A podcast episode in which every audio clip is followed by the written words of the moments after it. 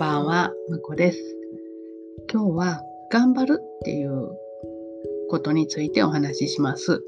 でよくね、頑張らなくていいよっていう言葉を聞いたことあると思うんですけど、それはあ心のケアとかね、とスピリチュアルの、まあ、本とかえお話で言われることですね。で確かに、えー、無理して頑張る必要ないし、えー頑張りすぎて心を病んだり、あと頑張りどころを間違えると成功に結びつかないっていうこともあるので、確かにこれはそうだなって思います。で、それをね、前提とした上で今日のお話をしたいと思います。で、私は頑張って結果を得るっていうこのプロセスを、え人生の要所要所に取り入れたいと思っています。楽しみながらですね。で頑張るっていうのは、え、何か目標を決めてそれに向かって頑張るっていうことになるんですけど、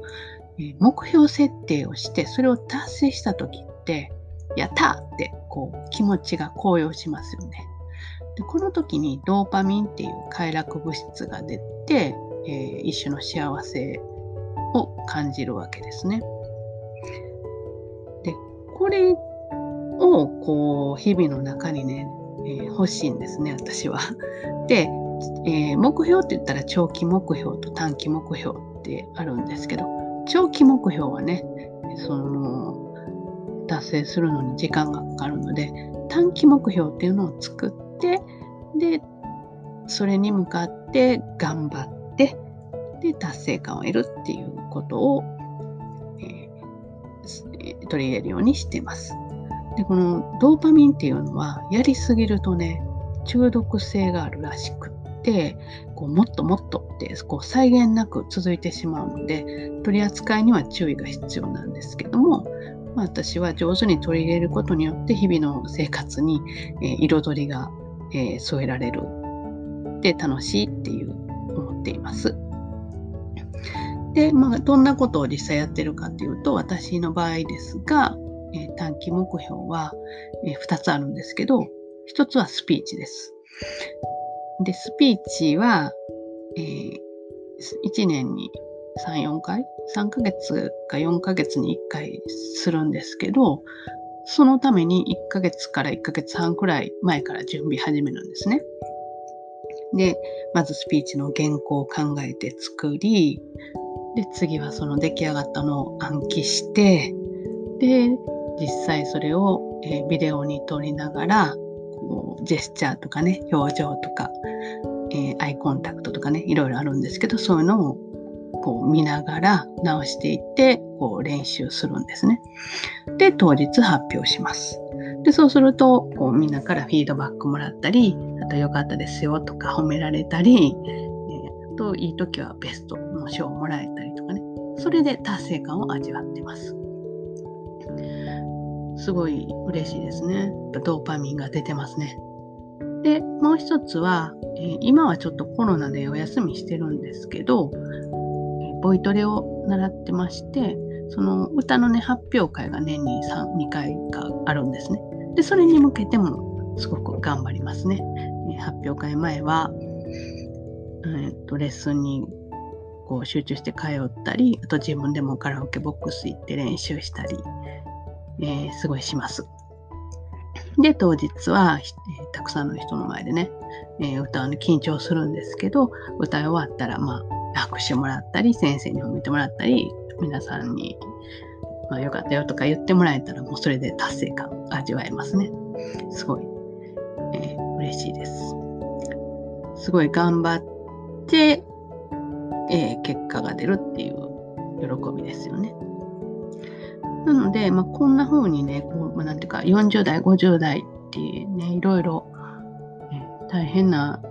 時期ですよね、うん。親の介護とか、子供のこととか、あと夫婦のこととか、と更年期とかもあって、心身ね、壊しやすい時ですので、こういう日々のね、この達成感とか喜びをね、感じる感じれるようなことをこう取り入れていくのが大事かなと思います。まあ、例えば、と資格を取るとかね。私の周りでも結構、えー、資格取ったっていう人いてて、最近では産業カウンセラーの資格取った子とか、あと簿記をね、勉強し始めて、で、つい先日受かった、合格したっていう報告をもらったりしました。合格ってね、なかなか大人になって合格ってもらうことないじゃないですか。すごい嬉しいですよね。私も英検で合格した時はすごい嬉しかったです。とね、何かスポーツやってて、こう試合で勝ったとか、優勝したとか、そういうのも結構、あの、達成感味わえますよね。頑張って達成感を味わう。で、まあ、目標ってあと長期目標があるんですけど、それはね、そんなにこう突っ走ると息切れしてね、続かないので、長期目標に関しては、まあ、ぼちぼち頑張るっていう感じですかね。私の場合だと、え前からお話ししてるみたいに、とワードプレワードプレスでブログを作って、ね、書き続けて、将来は書籍化とかね、こう収益化につながったらいいかなと思ってやってます。で、スピーチとか、あとまあギター、ピアノに関しては、えー、そういう短期目標も入れながら、長期的にはね、10年後ぐらいにはなんかレベルが上がってたらいいなとは思ってます。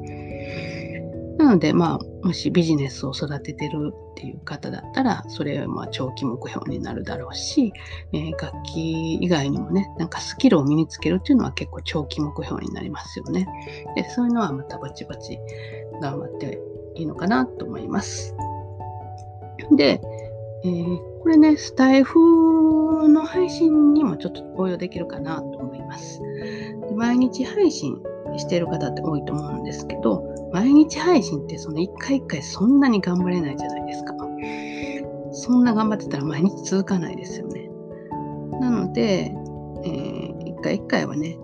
こう私は気楽にこう話したいこと話したらいいなと思ってます。ただ、このスタイフ配信を、えー、大きく育てたいとか、ビジネスにつなげたいってなったら、これは長期目標になりますよね。